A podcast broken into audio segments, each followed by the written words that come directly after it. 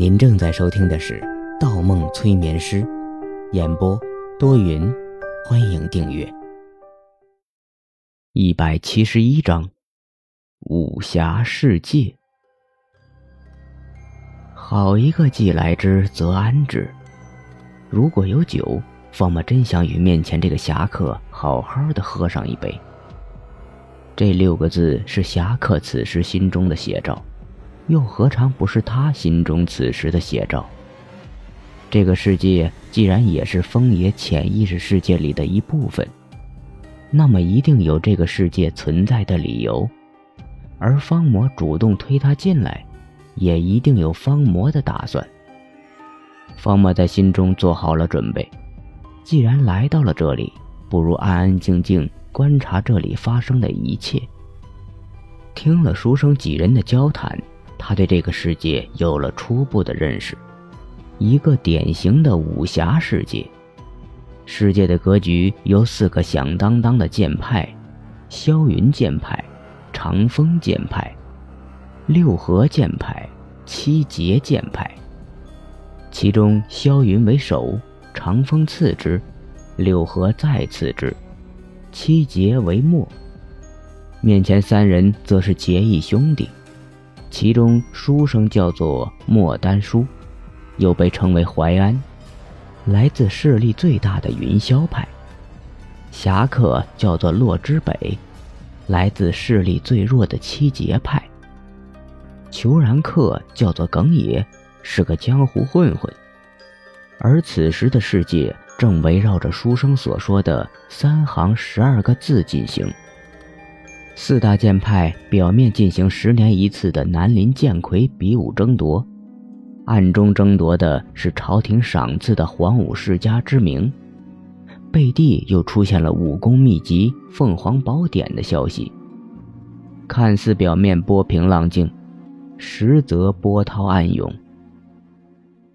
这个时候，客栈的东南角传来几声争执：“小娘子。”天气热了，我帮你摘下面纱如何？大侠请自重。自重？你一个戏子敢叫我自重？放开我！方木斜眼一瞧，原来是几个穿着黑白长衫的剑客与一个卖艺的歌女和老头发生了摩擦。那歌女身材妖娆，用面纱挡住了脸，抱着一个一米多高的琵琶。老头满头白发，身材臃肿，穿得破破烂烂，背着包袱，拄着拐杖。此时此刻，一个长脸的黑衣剑客已经将歌女拉进了怀里。桌子发出一声轻微的震动，方墨迅速移开了胳膊，发现对面的书生已经把手点在了侠客的胳膊上。二人的衣衫轻轻鼓吹着。内力。方墨拖着下巴，十分感兴趣。第一次见人用这种奇怪的力量较劲。书生小声道：“出手的是长风派的盛天齐，此人一向骄奢淫逸，行为多有不检，江湖上早有恶名，但也练得几手功夫。要注意他左手边容貌年长的那位，乃长风派年轻弟子中武功排第二的董天童。”他是盛天齐的师兄，此人性格安稳，不善言语，做事老谋深算，而且杀伐果断。如果知北在比武中遇到这位，一定记住先发制人，切莫妇人之仁。侠客脸上明显有些不悦。他是谁与我何干？但他做的事情……说着，侠客抖抖胳膊，书生仍然未松手。而裘然客则笑得很开心，一甩一摆，露出腰间的弯刀，一把宛如圆月的弯刀。方墨瞧得清楚，书生善于算计，定明白当下利弊。侠客憨厚，显然动了恻隐之心，而裘然客则是一副看热闹不怕事儿大的路人心态。一声尖叫中。歌女的面纱轻易被黑衣剑客挑落，众目睽睽之下，歌女捂住了脸，但还是难以遮挡双颊的烙印。那烙印疙疙瘩瘩、凹凹凸凸，如同蝉衣一样，让人恶心。一个被毁了容的歌女，啊，好难看呐！哎呀，原来是丑女，丑女还如此事多。四下看热闹的人七嘴八舌讨论了起来，而那个挑落面纱的黑衣剑客却没有松手的意思，甚至直接将手顺着腰腹伸向歌女的酥胸上。小娘子，虽然容貌让人作恶。但身材却让人爱不释手啊！不如坐在本公子腿上喝一杯呀！一声之下，全场哗然，但没一人阻拦。方墨却越看越有意思，一一扫过场下一张张陌生的面孔。他知道，按照这种桥段，一定会跳出来一个出手制止的男人，而这个男人十有八九就是这个武侠世界的主角。丹叔，中间坐着的那位是不是长风派这一次夺魁的热门人选董天童董师兄？耳旁声音一震，方墨回过头，竟然是一边的侠客开了口：“难道他是主角？”方墨不确定，但明白一件事情：面前这位面容憨厚的侠客，刚才的一句话可谓颇有深度。侠客故意点中了三个字：丹书、夺魁、董天童。用意很不简单。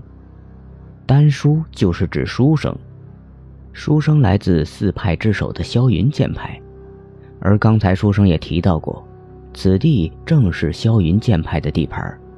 侠客那句话的第一个意思是敲山震虎，提醒对方地盘的主人在这里。不要肆意妄为，而夺魁和提及对方的名号，是为了让对面那个一直不闻不问、有身份的人自重。要知道，剑魁虽说拼的是刀剑，但毕竟是荣誉之争。这点伤风败俗的事情，如果传出去，就算最后得到了剑魁的名号，也会被江湖人耻笑。果然。侠客的话打断了所有人的思绪，目光都向这边看来。本不愿插手的书生无奈之下松了手，挥起了纸扇，笑着答道：“知北兄好眼力，正是长风派的董天童董师兄。董师兄剑法高深，这次南林剑魁必有所斩获。”一连串剑响，另一个黑衣剑客。也就是那个惹事的黑衣剑客的师兄董天童出手了。董天童没有回头，端着茶杯，单手印在桌面上，一旁的佩剑滑翘而出，映出一道流光，剑柄正好撞在他师弟的左臂上，借力又返回剑鞘。惹事的黑衣剑客身体一斜，手中失了力道，琵琶女顺势跃出了魔爪。抓住衣领，小步向门口退去，眼眸里晶莹一片。什么人，敢多管闲事？虽然出手的是董天童，但惹事的黑衣剑客矛头立马指向了这边。他提剑而起，却见他师兄仍然没有起身，才有些胆怯，退后了半步。董天童这才慢慢放下茶杯，转身站起，冲着这边双手一揖。客气客气，原来是云霄派的莫丹书师弟和七节派的洛之北师兄，失敬失敬。嘿，原来是江湖三烂，烂好人剑，烂酒屠刀，烂算盘扇。今天这份情谊，圣某谨记在心。黑衣剑客呼呼留下一句话，也跟着上了楼。江湖三烂，方墨这才明白。之前三人所说的这烂那烂指的是什么？的确是侠客憨厚，定是个烂好人。书生有算计，不愧是烂算盘扇。裘然客放浪，不失为烂酒屠刀。方墨又瞧了眼几个黑剑客的背影，结下了梁子，心想这回客栈可热闹了。